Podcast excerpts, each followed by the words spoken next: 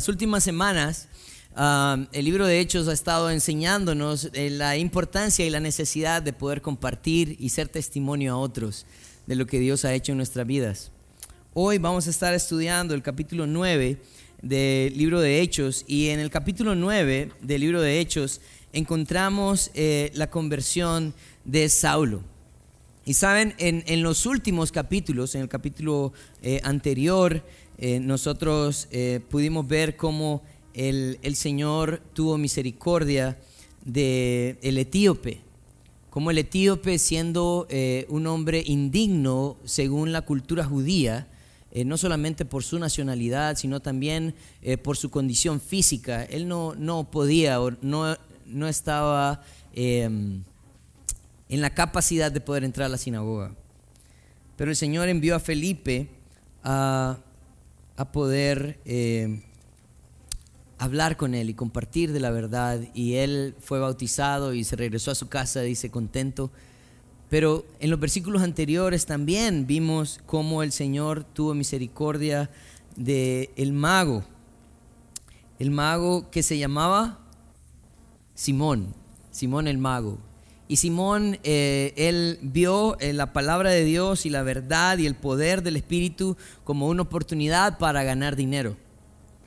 Pero hoy vamos a estudiar la conversión de Saulo. Y saben, Saulo, eh, su conversión aparece tres veces solo en el libro de los Hechos. En el capítulo 9 está descrita la conversión de Saulo, pero también en el capítulo 22, también en el capítulo 26. Así que eh, esta es una conversión muy importante. ¿Saben por qué? Porque eh, fue un hombre a quien el Señor sacó de la oscuridad del pecado para poder usarle de una manera significativa para la predicación de la palabra de Dios.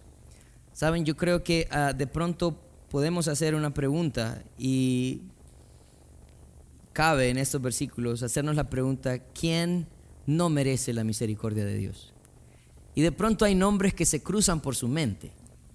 Y quiero que no le dé lugar a esos nombres ni a esa actitud, porque hoy vamos a estudiar acerca de un hombre que no solamente estaba lejos de Dios, sino que de pronto a, nuestro, a, nuestra manera de pensar, Él no merecía la, misericordia de Dios. Pero que sea el Señor ayudándonos a través de estos versículos. ¿Les parece si inclinamos nuestro rostro y oramos para que sea el Señor ayudándonos esta mañana? Padre, queremos darte gracias por la oportunidad que tenemos de estar juntos, por la oportunidad como iglesia que tenemos, Padre, de poder estudiar tu palabra libremente. Y Señor, eh, ver cómo tú tienes misericordia de quien tú quieres tener misericordia y como tú llamas, Señor, a aquellas personas que de pronto nosotros jamás hubiésemos llamado. Ayúdanos a entender entonces el propósito eh, que tenemos como tus hijos y ayúdanos, Señor, también a reconocer la necesidad de ser diferentes en un mundo eh, que carece, Señor, de amor, de misericordia, de verdad. Gracias, Señor, por este tiempo. En tu nombre santo oramos. Amén. Vamos a ir al capítulo 9 entonces del libro de Hechos y vamos a leer los primeros dos versículos y vamos a ver quién era Saulo, cuál era la condición de Saulo en esos momentos. Dice, Saulo respirando aún amenazas y muerte contra los discípulos del Señor, vino al sumo sacerdote y le pidió cartas para las sinagogas. Dice, a fin de que si hallase algún, algunos hombres o mujeres de este camino los trajese presos a Jerusalén. El versículo 1 empieza diciendo que él respiraba aún amenazas. ¿Qué era lo que estaba haciendo Saulo? Si, nosotros recordamos un poco eh, las semanas anteriores, en el capítulo 8, un capítulo anterior, en el versículo 1, dice que Saulo consentía en su muerte.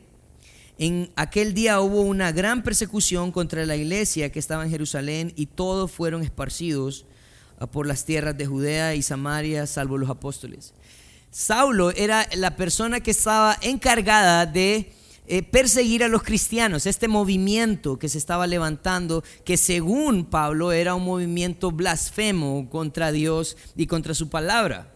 Saben, no solamente eso, sino que Saulo también fue a, a, quien los, las personas que apedrearon a Esteban pusieron sus ropas, las ropas de Esteban, a los pies de Saulo.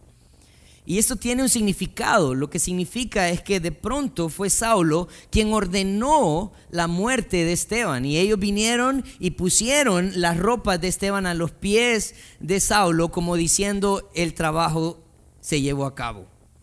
¿Verdad? Entonces vemos cómo Saulo es un hombre que está en contra de los cristianos. Vemos a Saulo que es un hombre que tiene mucha autoridad también dentro de este grupo de los judíos y también tiene mucha influencia. Él no solamente se acercó al sumo sacerdote para hablar de este tema, sino que también obtuvo cartas para poder ir tras de estos hombres. Si nosotros revisamos eh, el testimonio de Pablo, Saulo, en los capítulos 22, él dice que él era un judío. Pero no solamente era un cualquier judío. Si quieren vamos al capítulo 22. Capítulo 22 de Hechos. No era cualquier judío. Versículo 3 dice, de cierto, soy judío, nacido en Tarso de Sicilia, pero criado, dice, en esta ciudad, instituido, instruido, perdón, a los pies de Gamaliel, estrictamente conforme a la ley. Saben, Gamaliel eh, era un erudito de aquel tiempo. Y quien era instruido a, los pies de Gamaliel era básicamente quien asistía a Princeton, Harvard, Yale, ¿verdad? Esa era la super universidad de ese tiempo. O sea, él no era alguien simplemente judío, sino que era una persona sumamente también ah, letrada. Él era una persona que eh, había sido instruida en la palabra de Dios el versículo, en, los versículos siguientes, él está hablando acerca de que él era celoso de la ley. El grupo que era celoso de la ley era el grupo conocido como los fariseos. Y los fariseos eran conocidos por personas que memorizaban grandes porciones de la Biblia. O sea, ellos venían y agarraban el Antiguo Testamento y se memorizaban libros enteros del Antiguo Testamento. Bueno, solo el Salmo 119, si quieren darle una ojeadita, eh, lo voy a retar a que se lo, se lo memoricen. Eso es, eso es mucho, mucha información. Pero este hombre entonces no era cualquier hombre. Era un hombre que era perseguidor de los cristianos.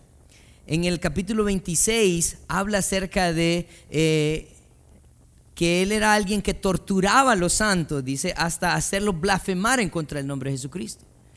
O sea, él era alguien que en su celo por defender la sana doctrina, él no solamente encarcelaba, sino también eh, torturaba y llevaba también a estos hombres hasta la muerte. Si nosotros entendemos ahora el panorama, Saulo es una persona que está lejos de Dios. Y miren, yo creo que esto es algo bien importante para nosotros.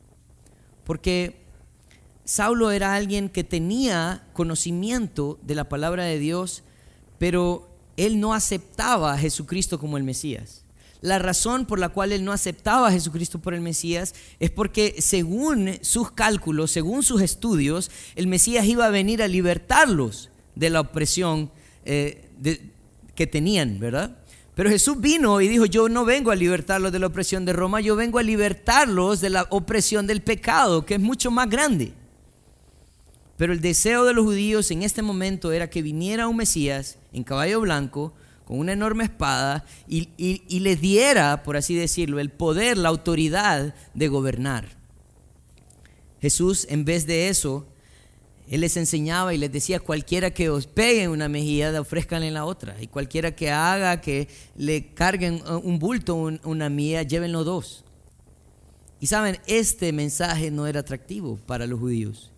Y esto fue lo que llevó a los judíos a reconocer que de pronto este hombre que hacía grandes maravillas, que tenía eh, mucho conocimiento de la palabra de Dios, hablaba, dice, dice la Biblia, en los evangelios lo describen a Jesús como alguien que hablaba con mucha autoridad, pero su mensaje no era atractivo.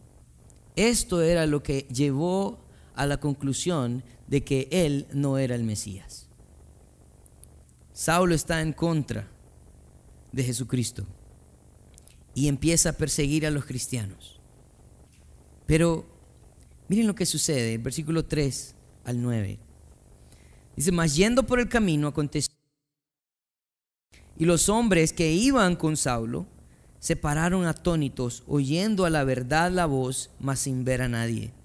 Entonces Saulo se levantó de tierra y abriendo los ojos, no veía a nadie. Así que llevándole por la mano, le metieron en Damasco, donde estuvo tres días sin ver y no comió ni bebió. Entonces vemos ahora el perseguidor de los cristianos, ahora empieza a ser perseguido por aquel a quien él estaba persiguiendo. En el versículo 3 al 5 hay algo bien importante en esto, porque él dice que él iba por el camino y de, repente le rodeó un resplandor del cielo.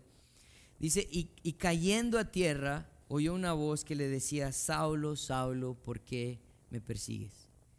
Miren, y creo que hay varios principios importantes aquí. El primer principio importante es que Dios siempre toma el primer paso para encontrarse con los pecadores.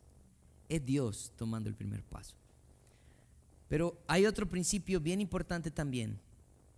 Y el otro, el otro principio importante es quien, que, quien persigue a un cristiano, persigue a Jesús. Quien persigue a un cristiano, persigue a Cristo. Así que usted no se debe de preocupar por los que lo persiguen. Porque si se meten con usted, se meten con Cristo, con Jesús. Él se encarga de arreglar las cuentas. Por eso tenemos que tener mucho cuidado en la manera que nosotros como iglesia nos referimos de nuestra propia iglesia también. ¿Verdad? ¿Por qué? Porque esta iglesia es de Jesucristo. Él pagó por ella. Él murió en la cruz del Calvario por ella. Y Él va a defenderla. Él se encuentra en un diálogo entonces. Y le está diciendo, ¿por qué me persigues? Versículo 5, él le dijo, ¿quién eres, Señor? Y él le dijo, yo soy Jesús, a quien tú persigues. Dura cosa te es dar cosas contra el aguijón. El Señor Jesús parece que hace uso de una pequeña metáfora. Y él está diciendo, dura cosa te es dar cosas en contra del aguijón. El aguijón era un instrumento que usaban para arrear el ganado. Entonces ellos venían y puyaban el ganado para que el ganado caminara, ¿no? Pero en ese, en ese, en, ese, eh, en ese acto muchas veces el ganado pateaba, ¿no? Y esa es la idea de dar cosas, dar una patada en contra del aguijón. Pero no hacía ninguna diferencia que el ganado pateara, porque siempre lo iban a apoyar. Lo que está tratando de decir Jesús a, a, a Saulo en este momento es, ¿de qué te sirve pelear contra mí si la batalla yo la voy a ganar al final. ¿De qué te sirve pelear contra mí, Saulo? ¿De qué te sirve perseguirme a mí, Saulo? ¿De qué te sirve estar en contra mío, Saulo, si la batalla la voy a ganar yo? Saben, hoy en día hay muchas personas que proclaman ser ateas, pero la verdad es que son personas que están luchando en contra de la verdad, luchando en contra de Dios. Eso no significa que Dios no exista. Hay una, hay una historia, dicen que una vez un hombre vino y, quería probar la inexistencia de Dios. Entonces él vino y sacó su reloj, ¿verdad? Y lo puso y dijo, miren, voy a poner un cronómetro. Y voy a, voy a poner cinco minutos para que Dios pruebe que, no, que existe. Y si en estos cinco minutos Dios no hace nada, voy a dejar claro un punto, que Dios no existe. Y ahí vino él, sacó su reloj, puso el cronómetro, ¿verdad? Y esperó cinco minutos. ¿Y saben qué pasó en esos cinco minutos? Nada.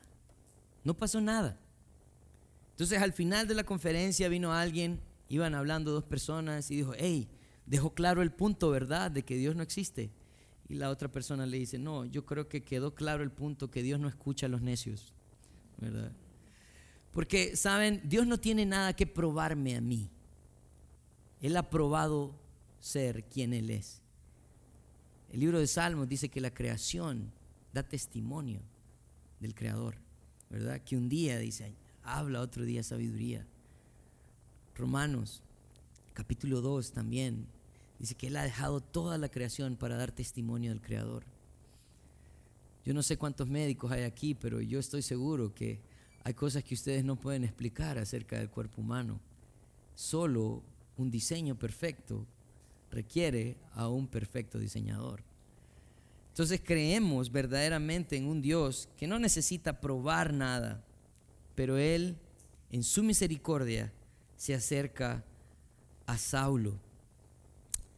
A Saulo y le deja claro el punto, le dice, no vas a ganar esta pelea. Pero lo, interesante de la actitud de Saulo es que en el versículo 5 él le dice, ¿quién eres Señor? ¿Quién eres Señor?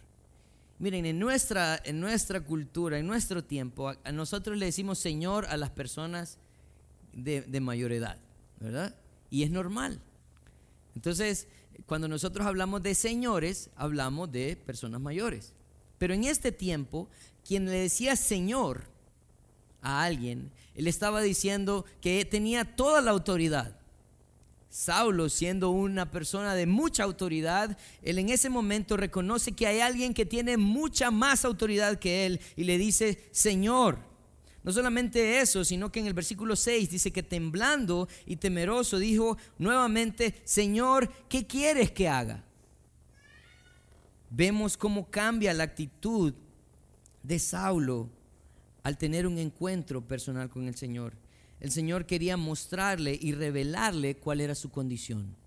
La condición de Saulo era en contra del Dios que todo lo puede.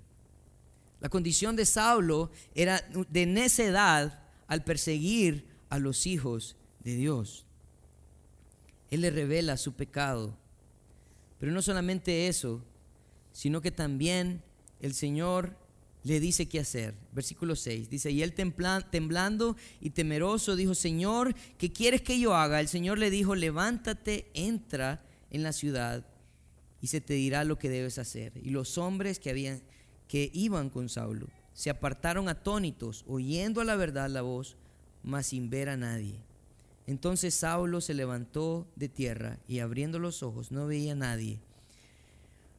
Ah, así que llevándole de la, por la mano, le metieron a Damasco, donde estuvo tres días sin ver y no comió ni bebió. El Señor no solamente le, hizo ver su pecado, sino que le demostró su poder y también le dio instrucciones para que él empezara a obedecer. Yo creo que algo que el Señor quería dejarle claro a Saulo es que quien se encarga de la iglesia es él, porque él pagó el precio por la iglesia. Hoy en día nosotros vivimos en una sociedad donde todos proclaman tener la verdad. Y muchos en el ámbito cristiano también proclaman tener la sana doctrina. Pero la sana doctrina me lleva a una buena conducta. Definitivamente eh, el matar a otras personas no es un reflejo de una buena conducta. Cuando nosotros vemos el libro de Apocalipsis, en los primeros eh, capítulos, eh, el Señor está hablando a las iglesias. Y aunque estas iglesias estaban, eh, habían sido plantadas también por, por, por Pablo y muchos misioneros, parece que es un reflejo de lo que somos todas las iglesias en el mundo. Y estudiando y leyendo estos versículos, a mí me, pareció bien importante eh, ver que en cada mensaje que el Señor estaba dando a estas iglesias, habían algunas palabras que se repetían. En el capítulo 2, en el versículo 2, hablando el Señor a la iglesia en Éfeso, Él le decía, yo conozco tus obras y tu arduo trabajo y paciencia. En el versículo 9, hablando el Señor a la iglesia en Esmirna, él le decía, yo conozco tus obras y tu tribulación y tu pobreza. En el versículo 19, hablando a la iglesia de Tiatira, él dice, yo conozco tus obras y amor y fe y servicio. ¿Saben quién conoce la iglesia? Jesús. Él conoce la iglesia. Pero también cuando Él refleja el conocimiento que tiene de la iglesia, también él le da advertencias. Y en el versículo 5 del capítulo 2 dice, recuerda por tanto de dónde has caído y arrepiéntete y haz las primeras obras, pues si no, vendré pronto, dice el versículo 5. a ti y quitaré tu candelero de su lugar si no te hubieras arrepentido. Y fíjense que esa palabra y vendré es la misma idea de que Él se iba a encargar. El Señor se encarga de su iglesia. Él no necesita Robin Hoods.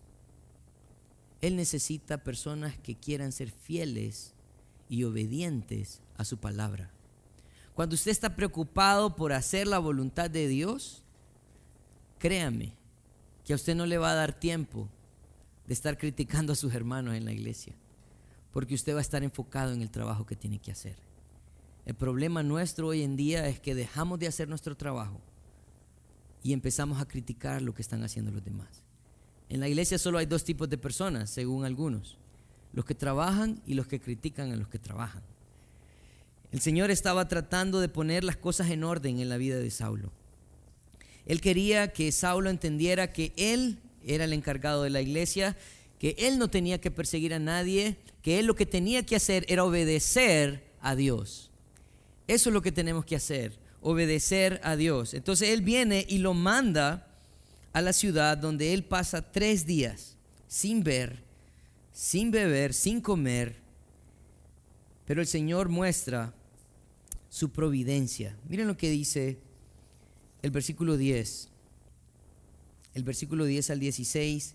El Señor está mostrando su providencia. Miren lo que dice. Había entonces en Damasco un discípulo llamado Ananías, a quien el Señor dijo en visión, Ananías, y él respondió, heme aquí, Señor.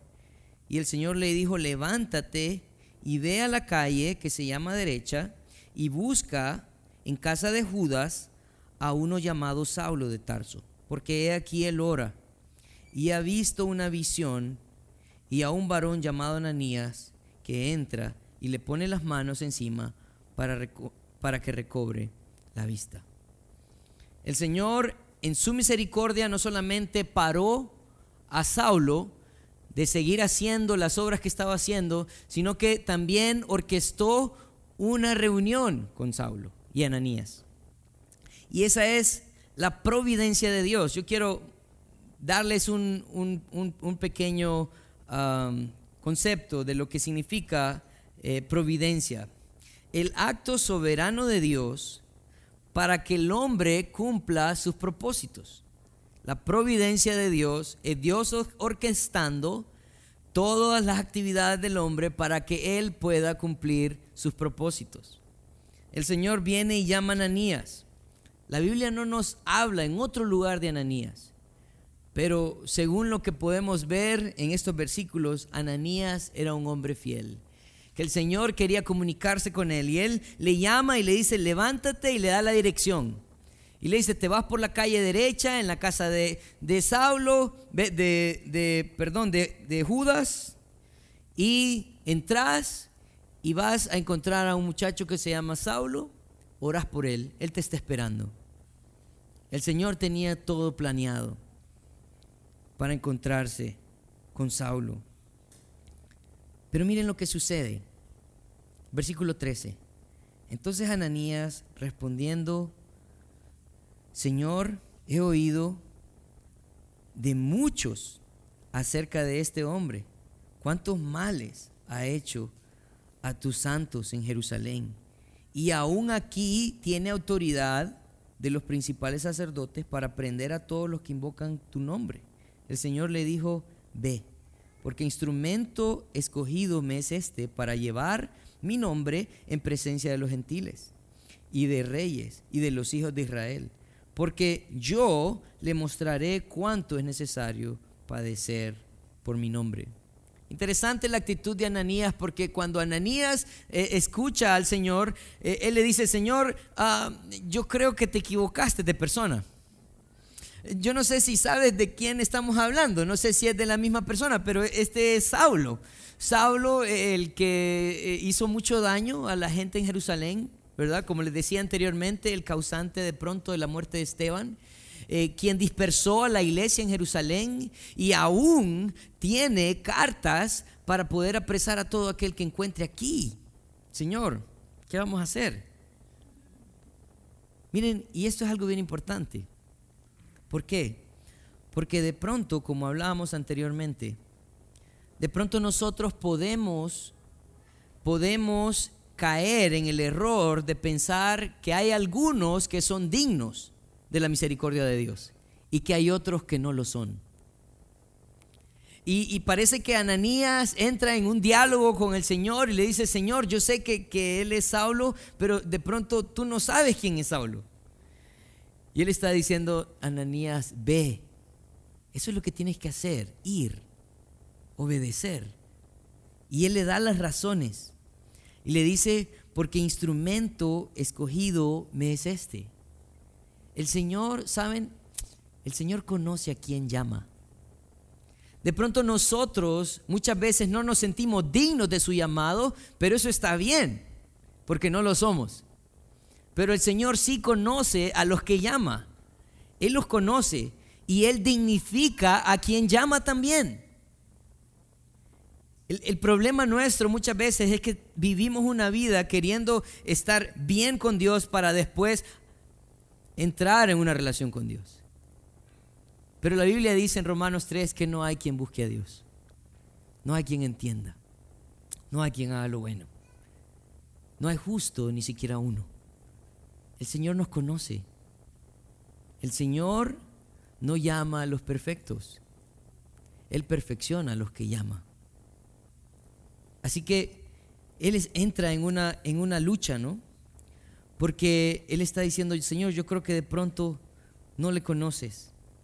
Jesús no solamente tuvo esta discusión con Ananías, sino que también tuvo esta discusión con otras personas en Lucas capítulo 5, si quieren ir conmigo. Lucas capítulo 5, versículo 27.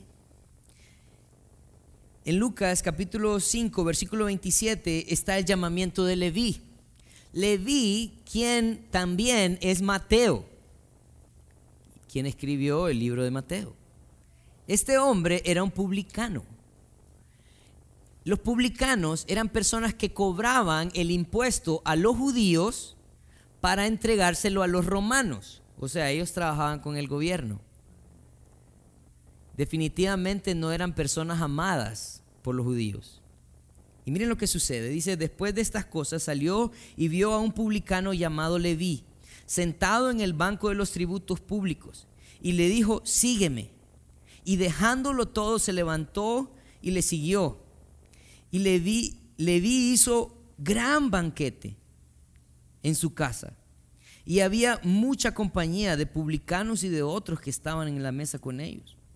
Y los escribas y los fariseos murmuraban contra los discípulos diciendo, ¿por qué coméis y bebéis con los publicanos y pecadores? Respondiendo Jesús les dijo, los que están sanos no tienen necesidad de médico, sino los enfermos. Mira el versículo 32, dice, no he venido a llamar a justos, sino a pecadores al arrepentimiento. El Señor estaba tratando de dejarles claro algo a estos fariseos, a este grupo que se consideraba mejor que los publicanos, pero en realidad iban a adquirir mayor condenación porque ellos tenían la ley y no la cumplían. Él está diciendo, los que están sanos no tienen necesidad. El Señor Jesús también en, el, libro de Mateo, en el Sermón del Monte, en las bienaventuranzas, Él ah, está diciendo en el versículo 3, dice, bienaventurados los pobres de espíritu, porque de ellos es el reino de los cielos. Y si usted piensa este versículo, usted está diciendo de pronto, yo no quiero ser pobre de espíritu, yo quiero ser rico de espíritu. Pero el Señor está diciendo, bienaventurados aquellos que reconocen su necesidad de Dios, que nunca se van a saciar de reconocer su necesidad de Dios, porque de ellos es el reino de los cielos. ¿Sabe cuándo usted pone un pie fuera del reino de los cielos? ¿O no puede poner un pie adentro en el reino de los cielos? Cuando usted cree que usted es justo. Cuando usted cree que usted es capaz y se lo merece cuando usted empieza a confiar en sus obras, cuando usted empieza a confiar en su conocimiento, en ese momento, usted debe darse cuenta que no va a tener parte en el reino de los cielos. el Señor estaba tratando de animar a Ananías y recordarle a él que el Señor vino a rescatar a los que necesitan, a los enfermos. Dios puede cambiar a los que nosotros no creemos que tengan esperanza. Dios puede cambiar a los que nosotros creemos que no tengan esperanza. Verdaderamente el Señor está enseñando mucho a Ananías y también a Saulo.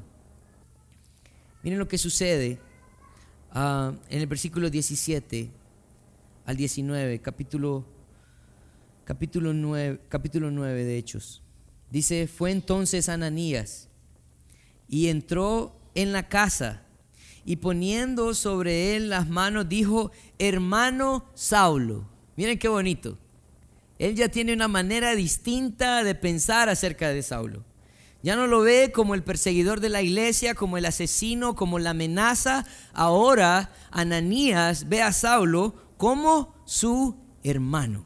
Y le dice, hermano Saulo, el Señor Jesús, que te apareció en el camino por donde venías, me ha enviado para que recibas la vista y seas lleno del Espíritu Santo. El deseo de Dios, miren, escuchen esto, el deseo de Dios no solamente es sanar a Ananías, sino también sanar su alma. Dios no quiere solamente sanar nuestro cuerpo físico, quiere sanar nuestra alma. Y miren lo que sucede, el versículo 18 dice, y al momento le cayeron de los ojos como escamas, y recibió al instante la vista, y levantándose fue bautizado. Y habiendo tomado aliento, recobró fuerzas, y estuvo Saulo por algunos días con los discípulos que estaban en Damasco. La actitud inmediata de Saulo al recibir a Cristo es, dice, que al instante que recobró la vista, levantándose, fue bautizado. Él quería dar testimonio de esa acción que había sucedido en su corazón. Él quería que los demás supieran que él verdaderamente se había convertido en un seguidor de Cristo. Él no estaba interesado en que ellos ah, menospreciaran su autoridad. Recuerdan, él era un fariseo, por, herencia de su padre también era romano, ah, alguien muy educado, de pronto un estatus económico mucho más alto que muchos de los judíos, pero en el momento que Cristo tocó su vida, él anheló dar un testimonio acerca de lo que él había hecho. ¿Qué nos detiene muchas veces de dar testimonio de Cristo? ¿Estatus? ¿Dinero? ¿Posesiones? ¿Educación? No, para el Señor no. Eso no es importante. Y Saulo lo entendió. No solamente eso, sino que dice el versículo 19 que habiendo tomado aliento recobró fuerzas. Y de pronto muchos pensarían que estas eran malas noticias, pero dice, y estuvo Saulo por algunos días con los discípulos que estaban en Damasco.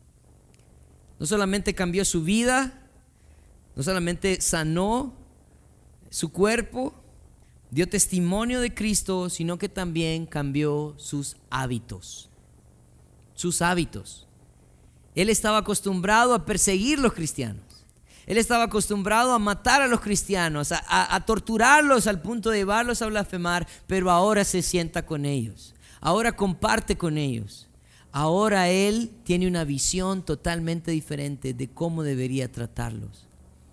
Y yo creo que esto nos lleva a nosotros a pensar en nuestra relación con Dios. ¿Ustedes creen que Dios nos ha salvado para que nosotros sigamos practicando y viviendo de la manera en que vivíamos? No. El propósito del sacrificio de Cristo en la cruz para morir por nuestros pecados era para alejarnos de ellos, no para que sigamos pecando. Pablo en, Romanos 6 decía, ¿qué pues diremos? ¿Perseveraremos en el pecado para que la gracia abunde? En ninguna manera, decía. Porque si hemos muerto el pecado, ¿cómo viviremos pues en él? No. El Señor no solamente quiere cambiar tu corazón quiere cambiar tus hábitos. De pronto la razón por la cual estamos en el lugar que, que estamos no es porque Dios lo ha querido, es porque nosotros hemos tomado las malas decisiones. En Isaías 55, en los versículos 8 y 9, el profeta Isaías estaba hablando al pueblo de Israel y él estaba diciendo, mis pensamientos no son vuestros pensamientos, dice el Señor, ni mis caminos vuestros caminos. Y pone una comparación y dice, así como son los cielos de la tierra, así son mis pensamientos más altos que vuestros pensamientos y mis caminos más altos que vuestros caminos. Lo que el profeta Isaías quería dejarles claro es que la razón por la cual nosotros sufrimos es porque nos alejamos de los pensamientos y los caminos de Dios. La razón por la cual nosotros vivimos una vida de frustración alejada de Dios es porque decidimos vivir a nuestra manera. Y hay una canción famosa, ¿verdad? A mi manera. Yo creo que esa canción es el himno nacional del infierno, ¿verdad? Porque todos los que decidimos vivir a nuestra manera, nos alejamos de Dios. Yo quiero terminar con algunas cosas importantes. El problema de Saulo no era solamente su posición, porque su posición lo había llevado a envanecerse, pero su condición ante el Señor, el conocimiento sin aplicación nos convierte en personas peligrosas.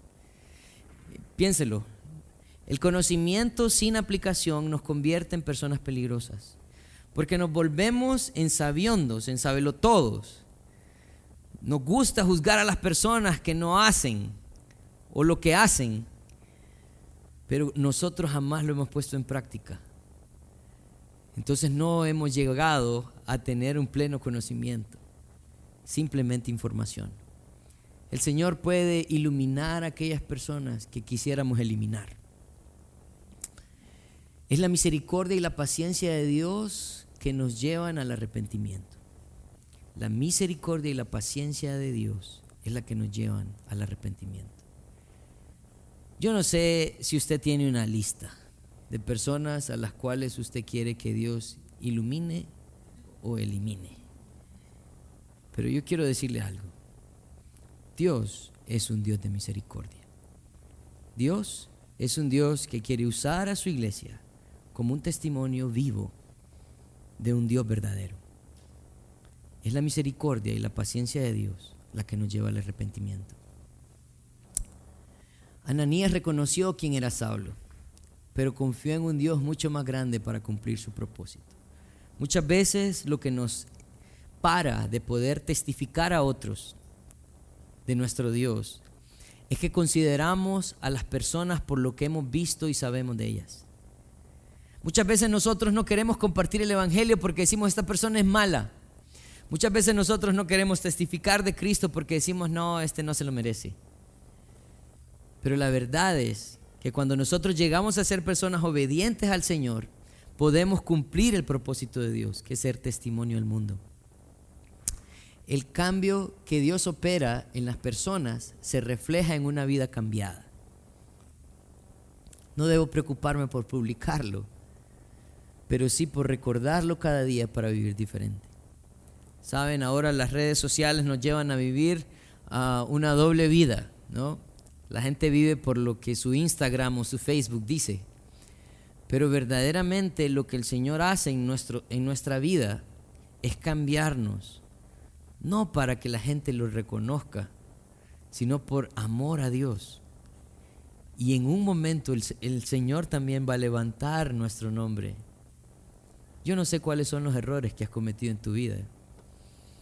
Yo no sé qué cosas has hecho que quisieras que las personas piensen diferente. Solo tenemos que recordar algo.